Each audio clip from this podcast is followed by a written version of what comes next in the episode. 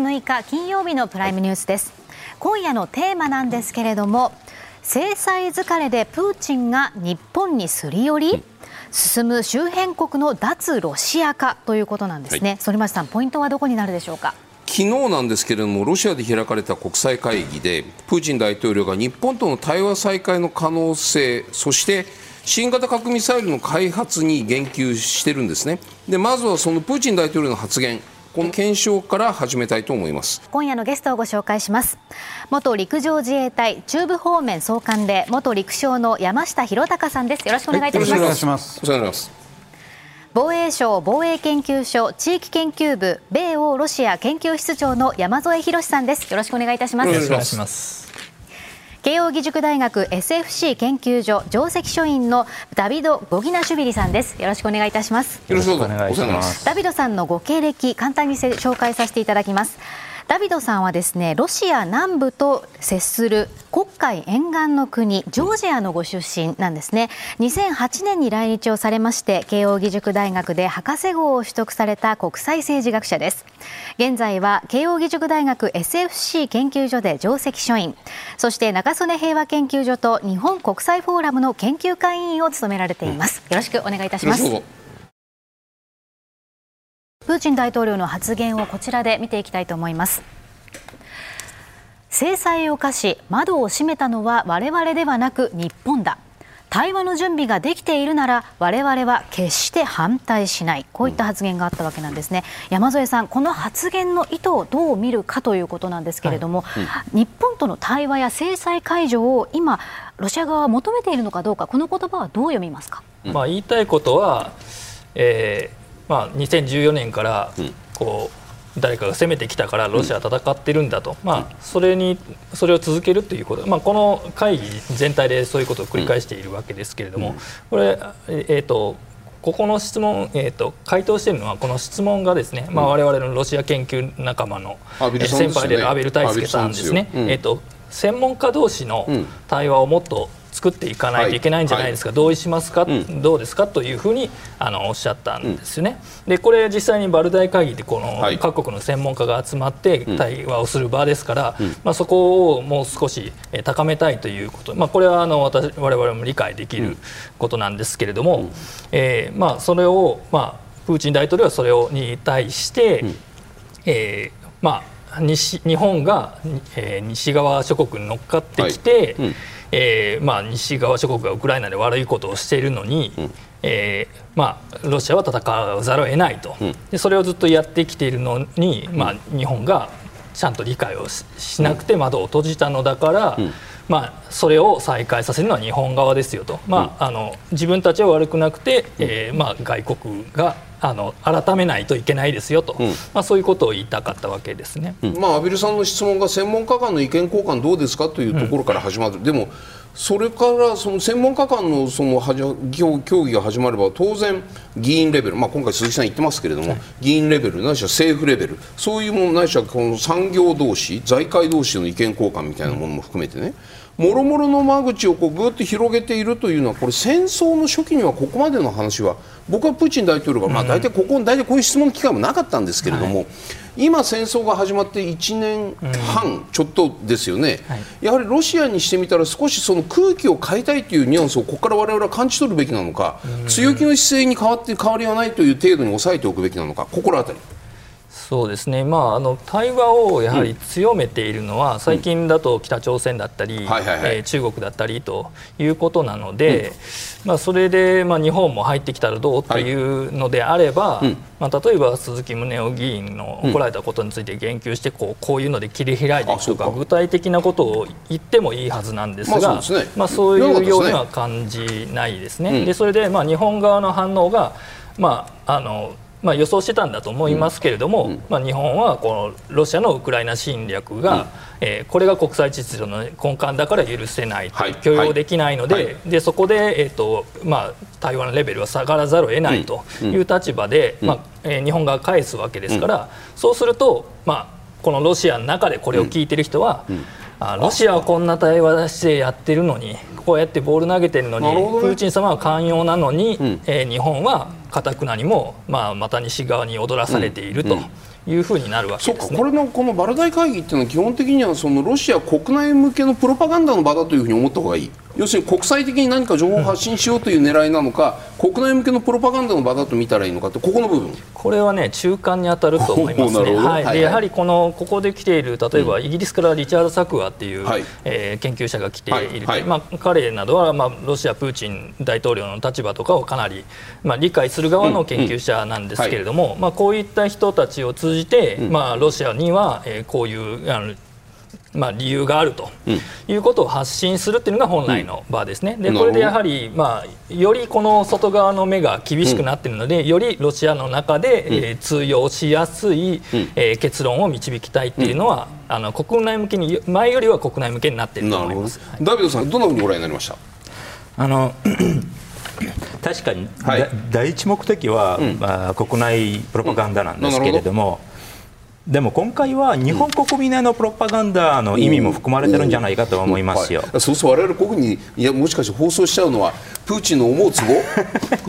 どうぞあのまあ放送の仕方にもよりますけれどもそのままあの言葉を届けると、はい、あの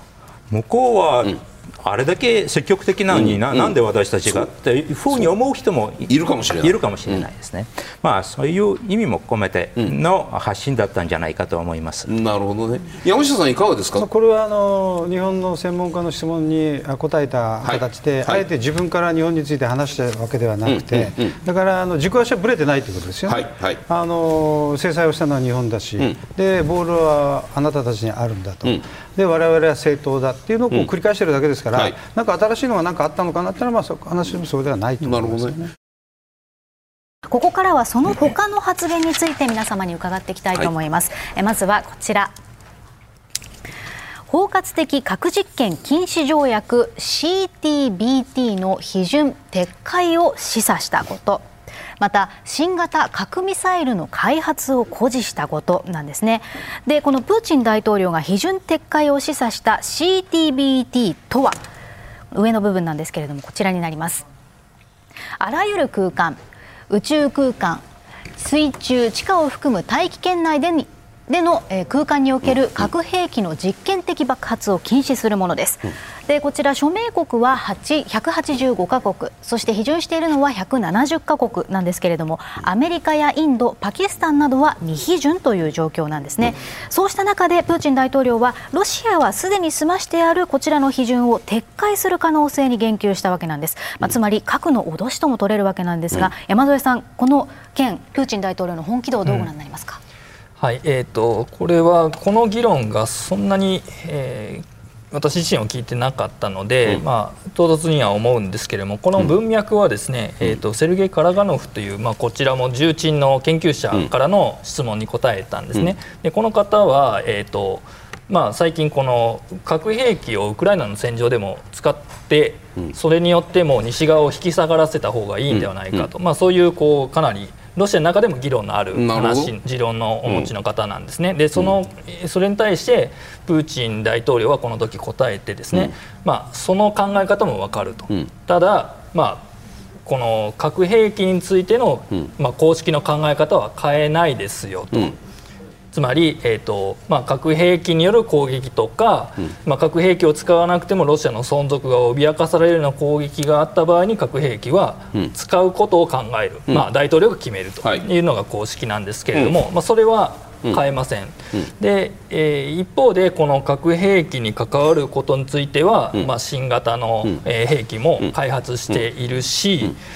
えーまあ、こういうこうアメリカが守っていない入っていない条約については再検討の余地がある、まあ、ここでの、まあ、私が今ここで見ている重点としては、まあ、アメリカが守ってないじゃないかと、えー、入ってないじゃないかという非難をするということで、まあ、核の問題でそっちに、まあこうまあ、アメリカ非難の方に持っていったというのが、まあ、一つの、えー、ポイントなのかなと思います。山さんね批准を撤回するアメリカは批准していないんだから我々は批准してるけどもじゃあアメリカがししないっていうんだったら我々は撤回するんだよ撤回する可能性があるんだよっていう、まあ、このこのまあブラフですよね、まあ、それはまあそのブラフの先にあるもの。もし本当に批准を撤回した場合にはじゃあロシアはこのあらゆる空間における核兵器の実験核実験をね、やるんだぞと。やるかやらないか。そこまた次のステージだと思うんですよ、うん、批准を撤回したからってすぐやるかどうかっていうとその先にまた本当に核実験するかしないかっていう次のステージに行くんですけれどもそこは低いハードルなのかないしはこれも基準を撤回しちゃったらもうすぐ核実験するのか。別に核実験する必要今のロシアが必要なんですか。あれだけの5000発からの弾頭を持っていて実験もこれまでたくさんやってでしかもそのロシアの場合には実際にその爆発させなくても寸止めのそのいわゆるコンピューター上の核実験において自分たちの核能力把握できてるはずじゃないですか。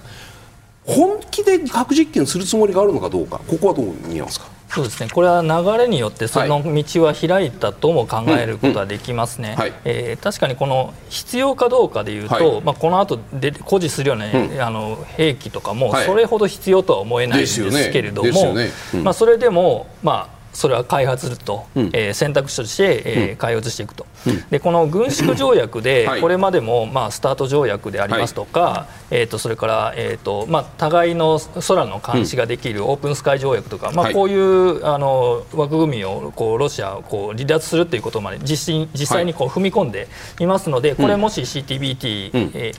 ー、出ましたよということになる、で次に、まあ、ウクライナでの事態が、まあ、ロシアに悪とって悪化したときに核兵器をロシアが使うかもしれないなという信憑性が高まったときに、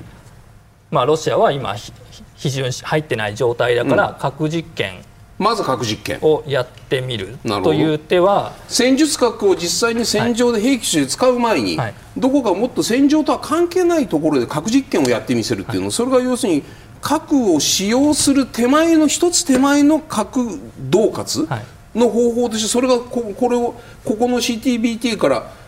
抜けることによってそれが一つカードを手にする。こういう理解でいいですか？そうだと思います。あの非難されるのは分かっている、はいそれでもやるんだっていうことが、一段と信憑性が上がるということになると思います。この実験をやることによって。山下さん、はい。プーチン大統領のこの核実験禁止条約の批准撤回、じゃあそこから先にもしかしたら核実験という新たなカード、新たな恫喝カード、本当に使うよりもちょっと味は一段薄めだけれどもそういうカードを手にしたように見えます。どうお感じになりますか、ね、まずあの CTBT の撤回についてはそれほど大きな外交的な圧力にはならないと思います、うん。うん、今おっしゃったようにその後ですよね、はいはい、その後例えばこの後あの話話題に行くあのブレベストニックですか、はい、これをじゃああの地上で核実験やるよと、うん、でこれはもう嫌ですよね、周りの国は。で、ね、これが精度が高くて、完成したとなればいつでも使用できるよと、まあ、こういうふうに持っていかれると圧力にはなりますよね。お話にも上がったんですが、プーチン大統領は原子力推進式ミサイルブレベストニクこの実験に成功したと明らかにしたんですね。うん、一体何なのか詳しく見ていきたいと思います。こちら。ブレベストニクというのは2018年に開発を発表していた新型の兵器で原子力エンジンを使いほぼ無限の長距離飛行が可能であるとこういう兵器なわけなんですね。山下さん原子力推進式というのはそもそもこれは原子炉を積んでいるということでいいんでしょうか？あの詳細は私も技術者じゃないしですね、はい、設計図も見てないんでもうこれはあの本当に類推ですけども、はい、一般的にはあの例えばロケットエンジンとか、はい、あのジェットエンジンとか、いろいろ積みますよね、はい、そして高温のガスを発生させて推進していくと、うん、だからそのエンジン部分があの原子力になっているということですから、うん、原子力で動く発射するミサイルということ、こういうことになりますよね。非常にあの2018年でこれ事故が起こってまして、はい、あの犠牲者も出てますからどういう事故か、えー、と墜落したと言われてますけど詳細は分からないんですが放射性物質が漏れて、はい、で8人ぐらいがまあ死亡したっていうですね、はい、まあ、そういう事故が、うん、ロシアの国営企業のロストアームですかね、はい、あそこで発生したと言われてますから詳細はまだ分からないですよね。はい、だから、まあ、素人的にいくと、あんなのに原子力推進装置をつけるのかっていうね、うん頭にもついてるのに。あ、うん、核爆弾がね。あの核爆弾がね、はい、そしてこの推進装置も原子炉を使ってるっていうと非常にちょっと我々からするとちょっと怖いですよね、うん、これ無限の長距離飛行が可能という、原子力機関推進です、はい、燃料補給する必要ないので、まあ白紙的にはずっと飛んでるってことですよね。まあ落ちるまであの何らかの事故で落ちるまでは飛べるっていうことですよこれはもともと弾道ミサイル防空いわゆる大陸間弾道弾がこう打ち上がって降りてきますよね、はいはいはい、それを宇宙空間でスタンダードミサイルで落とす、はい、大気圏に入ってきたら高高度いわゆるサードで落とす、はい、それでも入ってきたらペトリで落とす、はい、3段階でやりますよね、それでこう体制ができてる。MD っていうのは、うん。うん、それの隙間を狙うものですよね、うん、超低空であの巡航ミサイルですから、血を吐いながらレーダーもかいくぐってきて、えー、例えばあそうですねオホーツク海から、うん、あワシントンを狙うよとこういう隙間でついてくる、そして燃料はあ原子力推進なので、うん、えー、大きくカーブしてわからないように言っても燃料切れないぞそっか。あのアメリカだったら北米でノーラッドで北に向かって防空網があるところ南から入ってくるどこでも行けるということですね。ただしこれ巡航ミサイルなので、はい、速度が遅い。なるほど。例えば最大速度、亜音速ですから、うん、まあ、1000キロぐらい出したとしても、うん、あのオホーツク海からワシントンまでは8000キロぐらいあるんですよ、はい、で8時間飛んでると思うんですよ。うん10時間飛んでると、うん、そして目視できると、うん、だからあの弾道ミサイル防衛ではできないかもしれないけど、うん、えー、今ある防空システム、はい、通常のですね、はい。はい、あれでは迎撃ができるので、まあ、弱点も脆弱性もあるということですよね、山添さん、山添さん、これ、どういうものだというふうに理解されてるんですか、えーと、これ、2018年の3月の、まあ、大統領教書演説でプーチン大統領が、まあえーこんなものを作っているとロシアすごいというふうに言った、あの6つの兵器の1つなんですね、でその当時からも、まあ、原子力推進らしいけれども、まあ、それを本当に安全に信頼して使えるのかどうかっていうこととか、まああのまあ、それをどれほど使えるのか、まあ、そういったこう疑問はある、まあ、いくつかの、えー、ここれ今回ですね、えーとプーチン大統領が述べたのがブレビエースの肉とサルマートっていう、サルマートというのは、うん、あの従来型の大陸間弾道ミサイルの大きいものではい。はい、でこれはかなり信憑性があるっていうかですね、うん、えーと、これまでの大陸間弾道ミサイルを、うん、えー、まあ、高性能なものに置き換えて、はい、で弾頭はこのアバンガルドっていう、あのえー、極超音速で滑空できる弾頭を積むんで、複数積むので、まあ、それだとこうミサイル防衛もかなり突破しうるという、まあ、これに、えー、信憑性があって、まあ、あの実現性があって、かつあの抑止力として強力なものがあると、でそれと、まあ、よくわからないものを混ぜてい。るわけですね、はいうん、それでまあどこまでが本当で本当に恐れないといけないものなのかっていうのが分からないようにしているのかなと思います、このこれらはいくつかの技術的可能性はあるといえばあるんですけれども、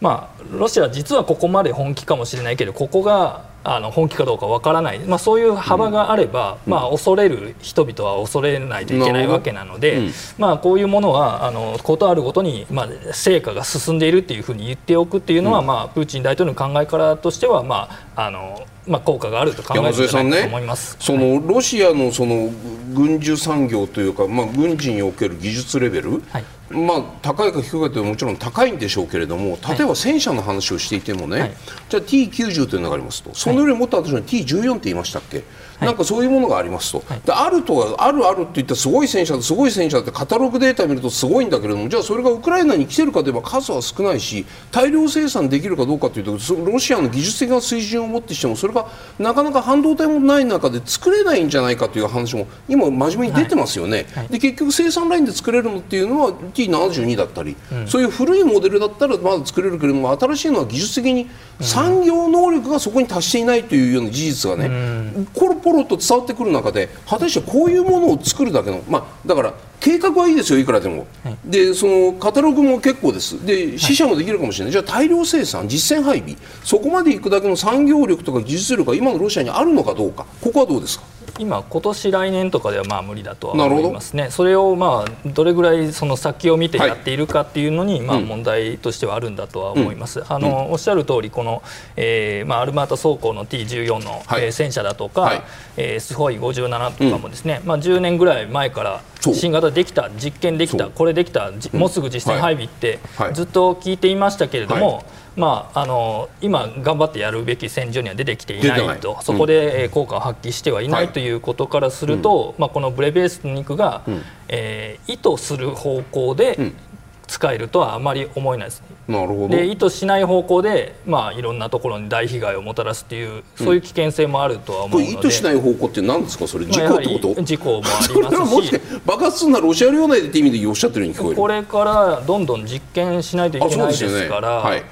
その間にどんだけ事故が起こるかわからないっていうのもあるとは、この巡航、はい、あよろしいですか、この巡航ミサイルっても13回ぐらい試験やってて、はい、ほとんど失敗してるんですよね。で23回しか成功してないどこが成功したのかもわからない。うん。あの推進装置が成功したのか、はい、あのコントロールが成功したのかわからないので、うん、今、うん、山田さんが言われたように、うん、あの試験をやってる段階ですから、はい、実用化にはまだ相当あのハードルが高いというのが1個と、あのロシアじゃじゃあ新型装備をどんどんどんどん開発してるけども、はい。高いですよね、うん、1台あたりが、はい、やっぱりあの正式に装備して、うん、ある程度数を入れるとなると、うん、やっぱ高価なものは数が少なくなる、ここで気をつけないといけないのは、最新型を研究してると、何かどっかはえー、技術開発が進むわけですよ、はい、標準装置だったり、えミサイル防御装置だったり、それを既存のところに持ってくると、だからそういう意味だと、別にあのそれをそのままあの装備化する必要もないんですよね、だからいろんなことがあるので、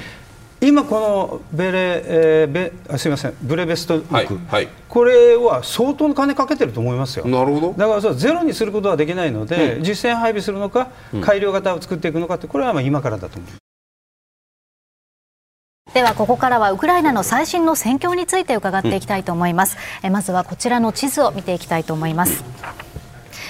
4日、ウクライナ南部ザポリージャ州のメリトポリの市長は自身の SNS に要衝トクマクで数日前からロシア人将校の家族らが避難を急ぐなど混乱が発生していると投稿しています、うん、学校などが立ち退きを始め行政機関や商店などの休業が発表されたとしています。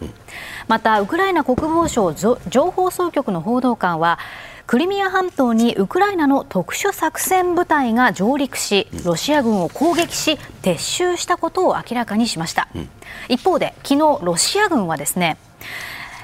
えー、ロシア軍が東部ハルキウ州の人口300人ほどの村を攻撃しまして、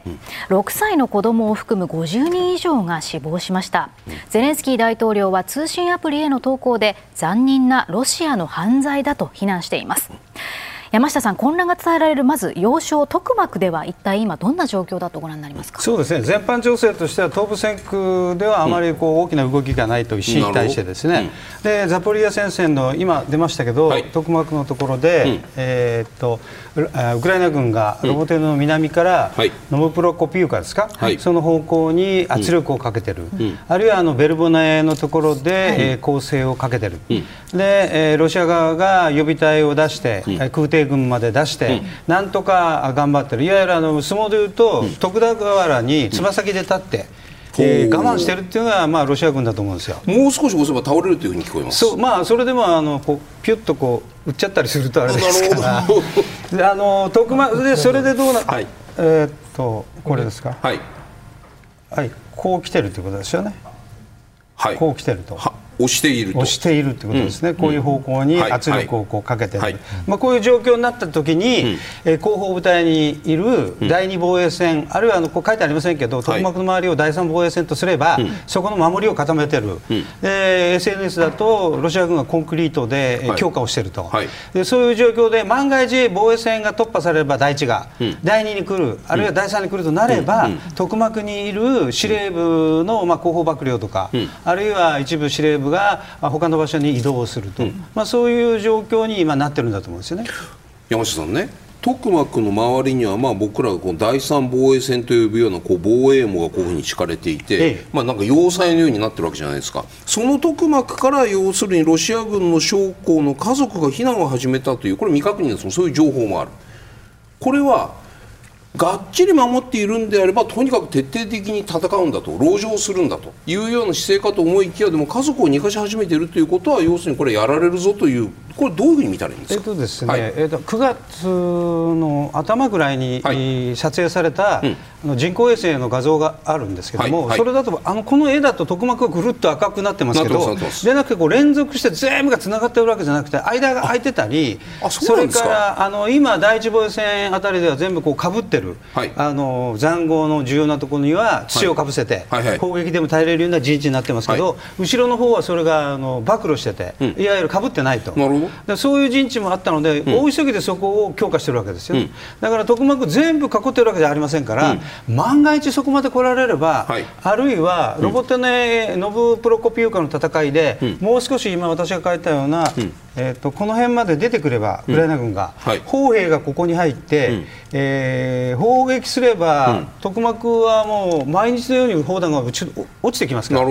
そうなってくるともし家族がいるんだったら、うん、あの返すと、うん、まあ、こういう手段には出てるんだと思うんですよね、段階に。これ前山下さんにも分かったかもしれないけどもトクマクに対する砲撃ってね中にいるウクライナ市民、ウクライナ国民も犠牲にする可能性がある、だからそうですね、だからそれはロシアあの詳細に偵察をして、はいはい、ロシア軍の弾薬の集積所だったり、うん、司令部だったりを狙って落とすということですよね、だからそう、うん、あのどこでもここでも撃ってるわけではないですからね、はい。はい、そこはあの市民の防衛をしながらやっていくと、射撃をするとは通常は射撃禁止地域とか。射撃を制限する地域とか、はい、あるいはここを撃つときには関係部隊と調整をしなさいという火力調整線とかですね、うん。うん、そういうのを設けますから、はい、あのどこでもここで撃ってるわけじゃなくて、うん、上級部隊の OK をもらいながらとかですね、うん。うん、そういう撃ち方をしていきます。そもそもなんですけれども、ロシア軍あの軍人さんはこの戦地に家族も連れてくるっていうのは普通のことなんですか？これが普通はないですよね。あのえーと、戦争してるんですよね、はい、戦争してなければ、外地の、はい、駐屯地や基地に長くいる場合には、はい、まあ、そこ在日米軍基地みたいに感謝を作って家族が住まうっていうのはこれありますよね、でも今これ戦場だと仮定すれば、まあ、ちょっとわからないですよね。あの2つあってここをロシア化するために軍人の家族を来いって言って無理やりこの連れてきて、あのロシア人の比率を上げるとかですね、あるいはロシア人の人がいっぱいいれば情報も集まりますから、まあ、そういう施策で入れたのかもしれないですよね。なるほど山下さん、この南部先生の状況どうご覧になってるんですか、はい。えーと、今、この8月末に、はい、えーと、このベルボベの近くに、うん、あすみません。ロボティネからベルボベの方に進んできたなということで、はい。はいうん、こうここから先にこうこっち側に進んでいこうとしているのは見える、でそれをロシアが妨害しているっていうのは、あのそうなんですけれども、うん、えーと、これがなかなか硬いようだっていうのは、うん、あのまあまあ、今、私も認識しているところです、はい、まあ、その1か月前はその60%の、うん、えー、第一防衛線を突破したんだから、残り20%になったのかもしれないと、えー、まあ、そういう見方もあったわけなんですけれども、まあ、ロシアがそれの、えーと引いたりですね、はい、第1から第2に引いて、えー、守ってたり他のところから持ってきたりするとまだ硬くなると、で今硬くなっている状況なんですけれども、まあ、それでもあのウクライナが、えーとまあ、まだ押していけてるわけですので、はい。はい、これ山下先生もいつもおっしゃってるんですけどこのベルボペのこの南の方のここにある高地の方を取ってくることによっても166高地でした、ね、はい、このトクマクの方にも、はい、えー、砲撃、なるほど。えー、ずっと監視をして、はい砲撃し続けることができる、うん、でこの徳膜のこれを全域を破壊しなくてもですね、うん、徳膜の補給機能をかなりだん、えー、連続的に妨げ続けていれば、うん、徳膜からロシアがその先に、えーと、軍隊を維持することが非常に難しくなりますので、えーと、これはあのこうある地点までウクライナ軍が進めば、ロシア軍はこの戦線を維持することは難しくなると思います。だからまだまだこれからあの急激な展開が見て出てくる可能性はあると思います。山下さんね、はい、じゃあそのトクマクを無力化させる軍事拠点としての機能を無力化させることにウクライナ軍が成功すれば仮定の話、はい、成功させた場合には今このいくつも何十もの防衛線を前にまあ、進んではいるんだけれどもなかなかこう突破してだっと1日何キロもっていう状況になっていないんだけども一気にバーンと国会に向かって進む可能性あるかないか。ここはどこら辺ですか、えー、っとですねまず、はい、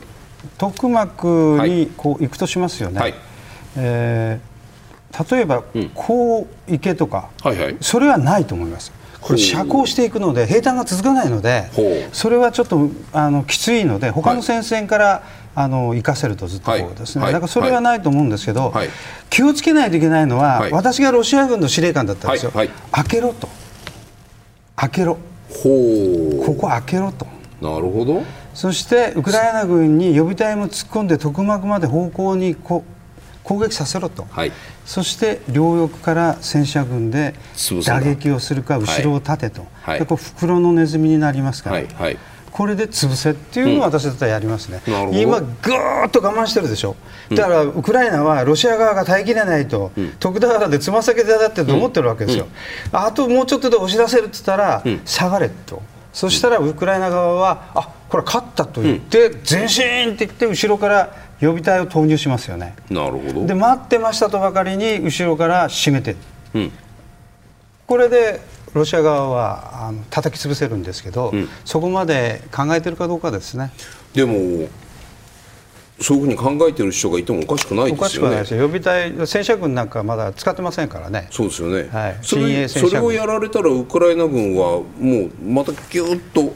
厳しい状況に、はい、一点戦況一点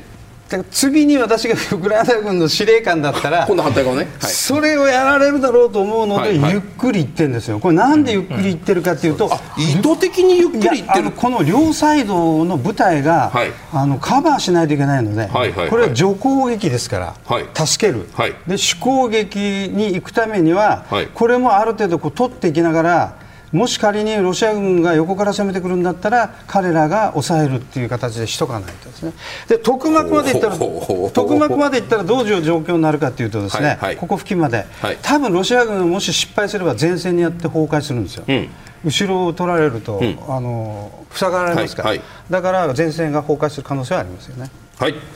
一方で、クリミア半島にもあの攻撃をしているわけなんですが、山下さん、うん、今回のクリミア半島への特殊部隊の攻撃っていうのは、うん、これは今回の任務、どういったことだったとご覧になりますこれあのまあ、あの映像なんかが発表されてましたけど、うん、ウクライナ側が公表したりですね、まあ、一人あの捕虜が出てるみたいな感じでですね、はい、それよりはロシア側の損害大きいってウクライナ側が言ってますけども、えー、何をやったかっていうのがまだはっきりしないんですけど、うん、クリミアに上がって特殊作戦をやるっていうのは、うん、まあ、何パターンかあるんですけど、はい、一般的に特殊部隊がやる目的は、うん、えー、重要施設の破壊、通信とかですね、指揮所の、あるいは敵指揮官の暗殺ですね、はい、それから、えー、長距離の偵察、次行くためにどこを見るか。はいもう一つはですね、えー、クリミアで活動している、部隊の要員をピックアップしてウクライナに持ってきたり、はい、あるいは誰かがそこで怪我をしている人を取ってきたり、うん。うん、あるいは弾薬等をそこで活動しているパルチザンなんかに渡すとか、うん、まあ、いろんな作戦形態があるんですけども、うん、ウクライナの特殊部隊が堂々とクリミアに上がっていってるということは、もうかなりロシアの警戒態勢が緩くなっているということですよね。ここからはウクライナ侵攻が長期化する中ロシアのグリップが弱まったことで、旧ソ連の国に地政学的変化が変化がある状況をどう見るべきなのか伺っていきたいと思います。まずはアゼルバイジャンとアルメニアについて見ていきたいと思います。こちら。アルメニアはアゼルバイジャン領にあるアルメニア人居住地ナゴルノカラバフの帰属をめぐってアゼルバイジャンと30年以上紛争状態にありました。で現在アルメニアはですねロシアが主導する CSTO 集団安全保障条約機構の加盟国であるため、うん。えー、あります、そしてアゼルバイジャンなんですが友好国であるトルコから支援を受けて軍事衝突をこの 2, 2つは繰り返していたわけなんですけれども、うん、ロシアはアルメニアを支援せず、うん、アルメニア系住民組織が事実上降伏しアルメニア側が今回敗北を認めたと、こういう形になったわけなんですね、うん、まず山添さんなぜロシアは CSTO に加盟しているにもかかわらずアルメニアを支援しなかったんでしょうか？はい。えー、っとまあ、私の見るところもこ何年かここの紛争を見ていると、はい、まあ、結局、ロシアはこの地域で、うん、まあ、本気でやるつもりがつもりも能力もないというのが、まあ、結局そうなのかなと思います、うん、それがまあ一番こう動けない動かないっていう原因なんだとは思います、うん、えー、でそれと、まあ、まあ普遍的な問題ですけれども同盟というものはこう、はい、互いの意思あのですね、えーと、よくすり合わせて、えーと、利益の共有、えー、それからあの問題意識しっかりやっていかないとうまくいかないので、まあ、これ両側からのすれ違いっていうのはあったとは思うんですけれども、やはりちょっとこのロシアのこの名手としての、まあ、この振る舞いのこう、はいまあ、信頼感のなさっていうのは、うん、まあ、元からあったんですけどもかなり露呈してしまったと思いますね、うん、あの、うん、小泉悠さんが CSTO の集まりは、あのジャイアンのリサイタルのようなもんだと、まあ、あの聞きたくない歌なんだけども聞かされるのは嫌だけれども、行かない方がもっとあのひどい目に遭うから、まあ、みんな集まるでもね下手嫌な嫌な聞きたくもない歌だけど聞きに行っていればいざ何かあった時にジャイアンが自分を守ってくれるから守ってくれるかもしれないから下手な歌も聴きに行くっていうのが理由だったわけじゃないですか。そうです、ね、今回アルメニアに対してじゃあプーチン大統領は何かしてくれたんですか？そうなんですね。ジャイアンは歌を聴いてるだけで終わってしまった。ちゃんと映画に出るときは本気になるじゃないですか。のび太のために。そうそうそう。スネ夫のために体張るんですけれども、はいはい、まあ、最近のプーチン大統領は、うん、まあ、体も張らないし、うん、言葉もあの冷たいですし、うん、まあ、しっかりこれあの本当に力を使えないとしても、まあ、もう少しこのアゼルバイジャンやトルコにしっかり話してとかですね、はい、あのこのまあ、これ以上は認めないからしっかり、うん、あの我々が仲立ちになるんだと、そういうことを姿勢を示そうともしない。ということで、まあ、このやる気のなさが非常に如実に出てしまったなというふうに今思ってます、ダビドさん、いかがですか、今回のアルメニアから見たときにね、アルメニアから見たときにですよ、なあのアゼルバイジャンとナゴルナゴルノカラバフをめぐってこうガチャンガチャンという戦いになっているときに、ロシアから何の応援もなかった、支援もなかった。うんこれはアルメニアから見たらロシアに対するどういう気持ちになるのか？アルメニアは、まあ、国民もそうですし、はい、今の政府もそうなんですけれども、うん、ロシアに対しても非常に怒りを持っていると思いますよ。うん、で、まあ、感情だけではなくて、はい。合理的にもロシアとの安全保障上の協力はもう無意味だということをもうすでに理解してるんじゃないかと思いますが今、理解したわけではないですよ、うん、実はあのまあ、この前の戦争、うんはい、今回のその1日間しか続かなかった戦争じゃなくて、えー、と2年前の戦争の時もですね、うん、えーと、ロシアは何もしてくれなかったということで、うん、だけどあのカラバフ全体を失わずに、ロシアが一応介入して平和維持軍を駐留駐留させたという。ことでやっぱりロシアが力を持ってるんだというふうに思われるようになったんですけれども、うん、前回はね。前回は、はい、そうなんですよ、はい、だから、えー、パシニャン政権は、はい、新欧米的な一応、うん、まあ、意思を示したから、ロシアから罰を受けただけの話だというふうな解釈もあったんですけれどもあでも今回で分かったのは、うん、あの守らなかったっただけじゃなくて守れなかったという要因もありましそこが大切なんですよね。その今のペナパパニッシュメントという意味でね。じゃあ欧米に近づこうとしているように見えるアルメニアだから俺は手伝わないよって。結果ナゴロのカラバフを失ってもいいのざまあ見ろっていうふうにロシアが非常に余裕を持った放置をしたっていうならこれは分かるんですけれども、うん、今言われたように守れなかったというふうに見るかどうかここなんですよ。そうですね。私が、まあ、守れなかったという要因は大きいと思います、うん。はい、えー、なぜかというと、うん、だってこれ以上アルメニアはロシアと協力する意味がないじゃないですか。なるほど。でこれ以上アルメニアはずっと非欧米的な外交路線を続けるんじゃないですか。ということを理解した上で守らなかったんですよ。なるほど。これは守れなかったという結論に導くわけですよ。もう一つダビドさんね。3日だったっけ？そのアルメニア議会は国際刑事裁判所 ICC への加盟を決定し決定する方向に今なっていると。でその ICC に加盟すると何が起きるのか。ICC 国際刑事裁判所っていうのはプーチン大統領に対する逮捕命令出してますよね、はい、プーチン大統領がもしもアルメニアに来たらアルメニア政府はプーチン大統領を逮捕するっていうことを決意したということが ICC への加盟の意味ですよね。これはどう見たらいいそうですね。あの8月にアルメニアは ICC への加盟の意思を明確に示して、はい、えー、ローマ規定をあ批准しますと言ったんで、はい、ローマ規定というのは ICC の基盤となっている規定なんですけれども、はい、それを批准しますと、うん、あ明言した後は、うん、あのまあ、ロシアの怒りを買ったわけですよね。よね。だからこそロシアが罰を罰したよというふうに言われてるんですけれども、はい、まあ、アルメニアの言い分としては、うん、あれはあのアゼルバイジャンへの、うん、アゼルバイジャンに対する起訴を起こすための、うん、あのに必要な措置だよと、ロシアの大統領を捕まえるつもりは全くないよというようなことを言ってるんですけれども、一応、批准する。以上は、あのもうププーチンを逮捕する責任を取ることになるわけですよ、ね、うん、でそれに対してもちろんロシアが怒ってるわけです、ね。うん、なるほどね。山添さんこの、はい。ICC への加盟はね、はい、もうアルメニアとロシアの関係を決定的に悪くする、もうとどめの一撃みたいにご覧になってますか？えー、そうですね、まあ、そうなるかもしれませんし、うん、まあ、ちょうどこのアルメニアがホストする機会というのは去年終わったんですね、はい、ですから、えーと、4, 4, 年か5年かはあのアルメニアがプーチンをホストするっていうふうにはならないわけなんですけれども、やはりこのアゼルバイジャンとの紛争状態ということで、うん、えー、まあ、戦争犯罪、まあ、そういうにた向かわないといけないというアルメニアの立場としては、うん、まあ、やらないといけないことだったのかなとは思います。ます、これ例えばね、はい、旧ソ連邦のその構成国の中でね ICC に加盟をしてね、うん、ではもしプーチン大統領がうちの領内に入ってきたら逮捕して国際刑事、うん、国際刑事裁判所にそのなんていうの？身柄を引き渡す、うん、そういう決意をしている国っていうのはアルメニアの他にもたくさんいるかどうかってご存知あります？えー、それは承知してないです、ね、ダビドさんなんか知ってます？初めてこれ。ジョージアははい。ジョージア入ってる。じゃあジョージアも同じようにプーチン大統領がもしもジョージアに来たらはい、逮捕、拘束して国際機関に差し出すの？そういうあの責任は取ってます。え。ーと、実はですねウクライナは批准してなくてですね、はいはいはいはい、あだからこそ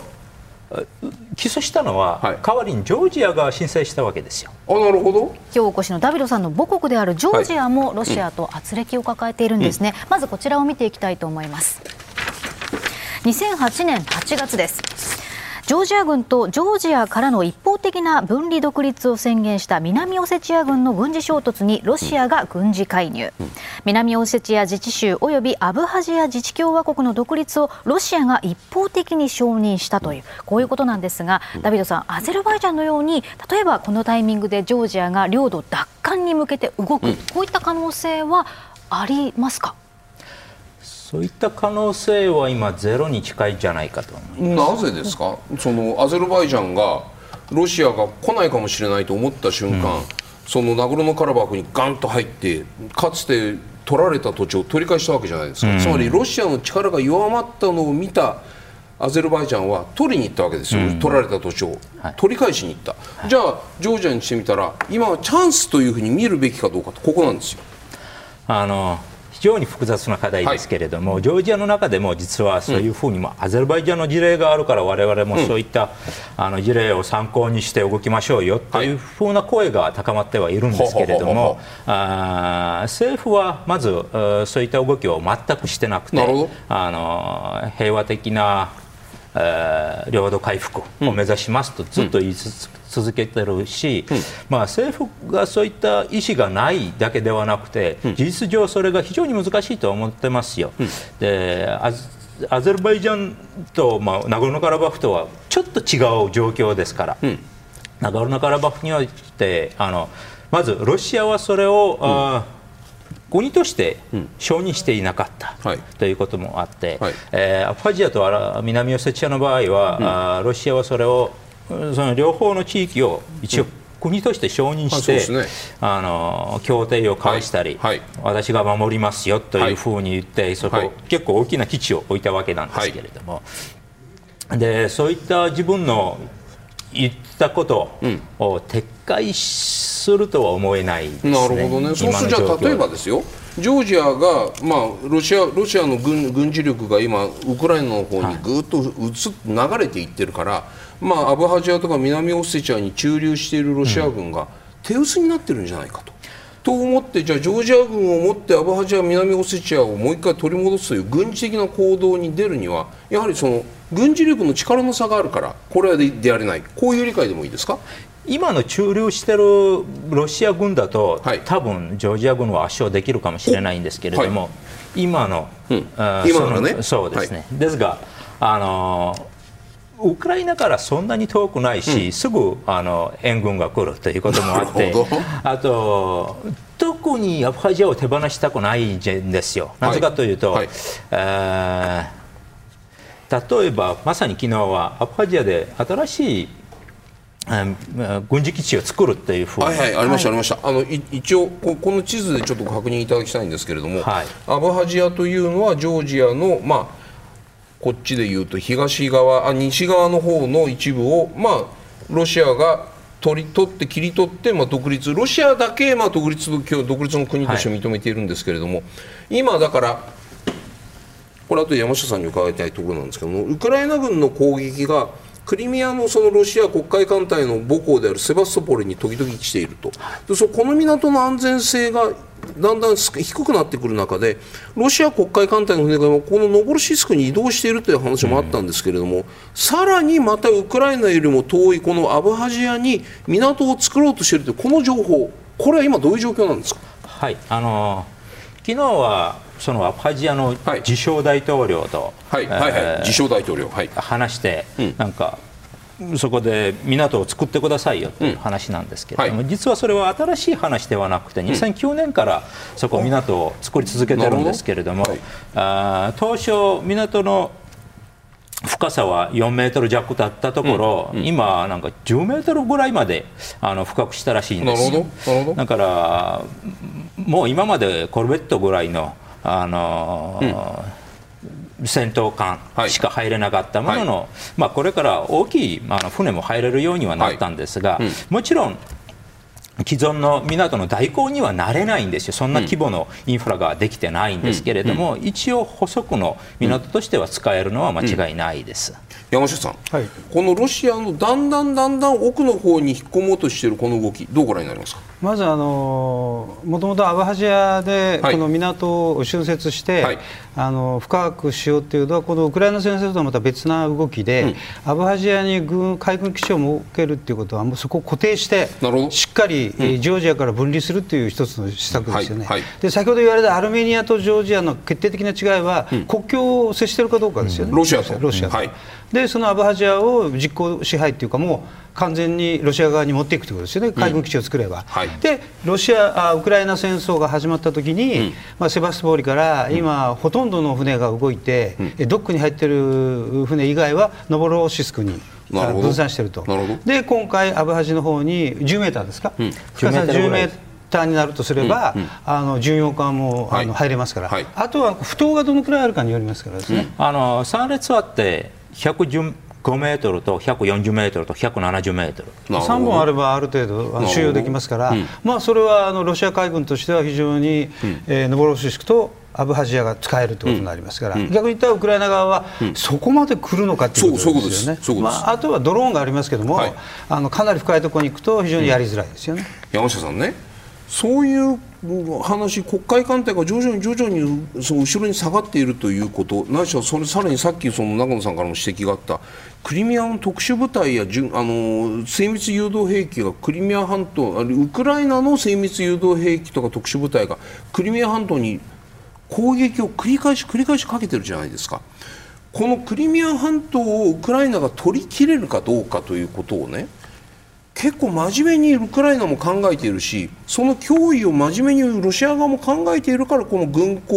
をどんどん南に東東にずらしているというふうにそこまで考えていいですか、えーと、今、攻撃されてるのは別に地上部隊が入ってるわけではないんで、はい。はい、空襲、ミサイル、うん、特殊部隊ですから、はい、クリミアが全部取られるという判断はしてないと思うんですよ。ただ、ウクライナ側のクリミアに対する攻撃が激しくなったのは、うん、国防大臣が交代したからですよね、クリミア出身のですね。やっぱりそこはちょっと思い入れがあると思うんですよ。うん、ただ、ロシア側も今、あのヘルソンとザポリージャ州に全力展開してますから、はい、そこで後ろのクリミア後方地域を叩かれるというのは非常に痛いですよね、うん、で海軍はこう暴露、いわゆる晒してますから、はい、さらに危ないので後ろに下げてると、うん、ただなん、繰り返しますけども、地上部隊が行ってるわけではないので、クリミアが全部落とされると、そこまでは思ってないと思います。その意味で言うとじゃあ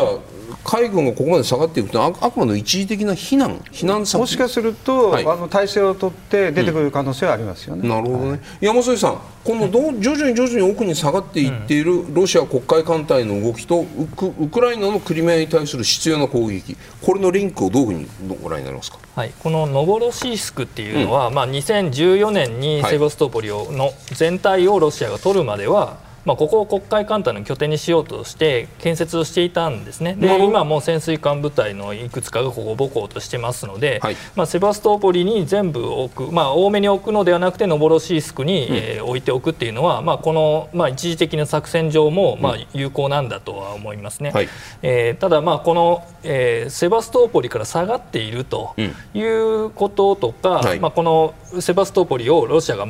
さらに守らないといけない、うん、ロシア、えー、ザポリージャ州で防衛しながら、セバストーポリ、えーと、このクリミア半島の防衛も力を入れないといけないということで、まあ、ロシアの、えーまあ気にするべきところが分散している、はい、まあ、そういうこう混乱の効果はあるんじゃないかと思いますね。なるほど。その前そのこうロシアが引いていくこととウクライナのそのクリミア半島に対する攻撃ね。例えばここにクリミア橋という橋もありますけれども、うんそこが例えばそのチョークポイントになってこの橋に対する攻撃ウクライナの精密誘導兵器で何回も何回もやってるじゃないですか。はい。ここが例えばその、まあ、今まではまだ完全に普通になるところまでは行ってないんですけれども、うん、この橋が完全に落とされるとかそういうことになると、はい、本当にウクライナがなんて言ったんですか孤島になりうる可能性があるのかクリミア半島がですね。クリミア半島が、はい、ごめんなさいクリミア半島が。はいでそれをやるときは来るっていうふうに、まあ、ウクライナの作戦としては予期しているんだと思います。はいはい、でそれが今はその準備ができるようにいろいろ防空システムを叩いていってとか、うん、そういうふうにやっているんだと思うんですけれども、はい、まあ、もしウクライナ軍がアゾフ海まで出てくるとか、うん、まあ、それに合わせてクリミア半島を孤立させていく、はい、でさらにさらにクリミア半島に攻撃が続くということになれば、うんまあ、あのロシアとしてはこう何らかの手を打たないといけないですし、うん、まあ、もしそこで何かを譲れとかいうそういう、うん、まあ、この交渉をするようなことがあるとすればそれはロシアがずっと攻撃を受け続けているんであったらこれをやめてくれっていうのが、まあ、交渉の材料になるわけですね。ねこの交渉、えー、そのクリミア半島を全部ロシア、えー、ウクライナが、えー、陸上戦闘で占領しきるのでなくても、うんこのクリミア半島が危機に脅かされ続けているというのは、うん、まあ、ウクライナにとって有利な交渉材料になるわけです。なるほどね、はい、ダビドさん最後にね、はい、アブハジアの独立というのはジョージア政府としては認めているんですか？いないんですか？もちろん認めていないいないですよね、そうするとね、認めていない一方的に奪われた領地、アブハところをアブハジアという名前を付けて、ロシアが独立国家として承認して、はい、そこに軍港を作って、はい、黒海艦隊の母港としよう、一部母港としようとしていると、はい、これに対してはジョ、ジョージア政府はね、ロシアに対して、やめろと、掘るなと、港作るなと、それは言ってるんですか、言ってないんですか？あのもちろん前から発信し続けてますし、はいはい、あの国際社会にも助けてくれと、うん、ずっと発信し続けてるんですけれども、うん、あ国際社会は正直、うん。クリミア問題が発生する前はあんまり目を、うん、耳を傾けてくれなかったのは現実ですね。なるほどね。えっ、ー、とまあ、なぜかというと、ロシアはそこだけを取って、それで気が収まるんじゃないかと 思われたかもしれないですけれども、まあ、気が収まらなさそうだ、ということが分かった後は、もちろんロシアを批判することにはなりました。一つだけいや、ちょっと嫌な質問かもしれないけどね、はい、なぜ皆が国際世論がウクライナに対して同情的になって武器支援をここまでやったかというと、うん、体張って徹底的に戦ったからですよ。はい今のさっきの話を聞いてるとじゃあアブハジアとか南オセチアののロシア軍の駐留軍に対してやれば今だったら勝てるかもしれないというふうにおっしゃって僕は戦争を仕掛けろって意味じゃないです、はい、言ってることも分かりますよね。分かります。一定のその努力をしている戦っているところに対して国際世論は同情して支援をするということを、はい、ウクライナのケースでジョージアの皆さんは多分分かってると思う、はい、そこのところは線を越えられない理由は何ですかあ何かというと、うん、ジョージアはすでにたくさん戦った、たくさん血を流したということなんです。はいはいはい、90年代には、うん、あ30万人ぐらいアファジアから国内避難民が発生したということで、そうですね。えー、2、3万人ぐらい殺された、ということで、はい。はい、ブチャのような悲劇は散々残されたわけなんですよ、うん、えー、アファジアで。はいでジョージア人の民族浄化が行われて民族浄化というのは、まあ、法律上の専門用語ではないので、うん、あでもジェノサイドとしては認められてないわけ、ね、強制移住と虐殺ですよね。そうなんです、はい、そうなんです。で、うん、その後はまは、あ、2008年の戦争もありましたので、はい。うん、その時も、うん、ジョージアが、まあ、できるだけ限りのことはやったと、うん、えー、いうことで、今は戦えるかというと、うん、あまあ、確実に勝てるという状況じゃない限りは戦わない方が合理的な判断じゃないかと私もそう思いますし、国民ももう結構戦ってきて血を流してきたので、しばらく戦わないようにしようよというふうな意見は、あ多分主流じゃないかと思います、ね、ちょっといいですか？今今ロシア軍が飛び石に攻めてきたらジョージアは戦いますよ。はい、それとちょっと今飛び石ってジョージアの首都ね、はいそれと、はい、それがあの2022年2月のウクライナだったんです、ね、なるほど。それまでのドンバスというのはちょっと一旦は紛争状態だけど固まってたんですね、うん、これはアバハジアっていうのは、はい、ドンバス2014年の段階ぐらいだと思った方がいい、はい、で、それで、えーとジョージア2008年8月もあの、飛び石の方が先に動いて、うん、ということで、まあ、ちょっとヨーロッパからもちょちょっとなんか距離を置かれたこともああったわけなんですけれども、今あのアゼルバイジャン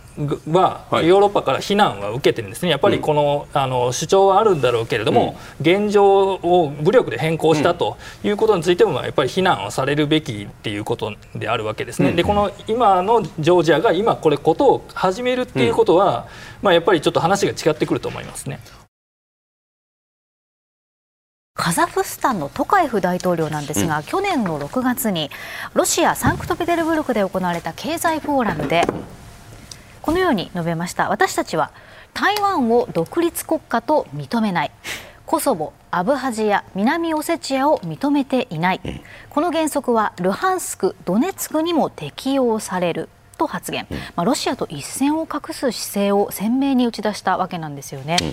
こういった発言をするにもかかわらず山添さん、このカザフスタンがロシアから制裁を受けていないのはなぜなんでしょうか？えーと、部分的に制裁はあったと思いますね、うん、あのカスピ海の港に、はい、えー、まあ、アメリカの軍か、えーまあ、この NATO 系の国のうん、あの軍事物質をちょっと入れて、うん、中央アジアの方に運んでいったということが、うん、えー、まあ、2022年にあってですね、はい。まあ、それに対して、まあ、カザフスタンから、うん、えー、ロシアへの、まあ、輸出ルートが一時的に止められたということはありますので、はい、摩擦はあります。うんでカザフスタンはそれでも、まあ、やれる状況になったということなんですね、うん、まあ、この年の2022年の1月には、うん、まあ、トカエフ大統領が、まあ、この国内の治安を収めるために、うん、えー、まあ、ロシアを呼んだと。い。うことがありました。これが、ねえー、CSTO の初めてのこう、はい。はいまあ、国際協力の派遣であったわけなんですけれども、はい。うん、まあ、これ実際にはカザフスタンの中でほとんどもう鎮圧が進んでいた頃に、うん、まあ、さらにこの政治的後ろ盾として、まあ、ロシアを、あの味方につけたという意味も、えー、強かったそうなんですけれども。まあ、それでもこの2月から5月にかけてでかなりこのトカエフ大統領も強気になってきたと、まあ、ロシアがこの対外的についてこさせる力っていうのがだいぶ弱まったことの表れであと思いますし、カザフスタンはもともと中国からですね、まあ、一帯一路というプロジェクトでいうと中国は、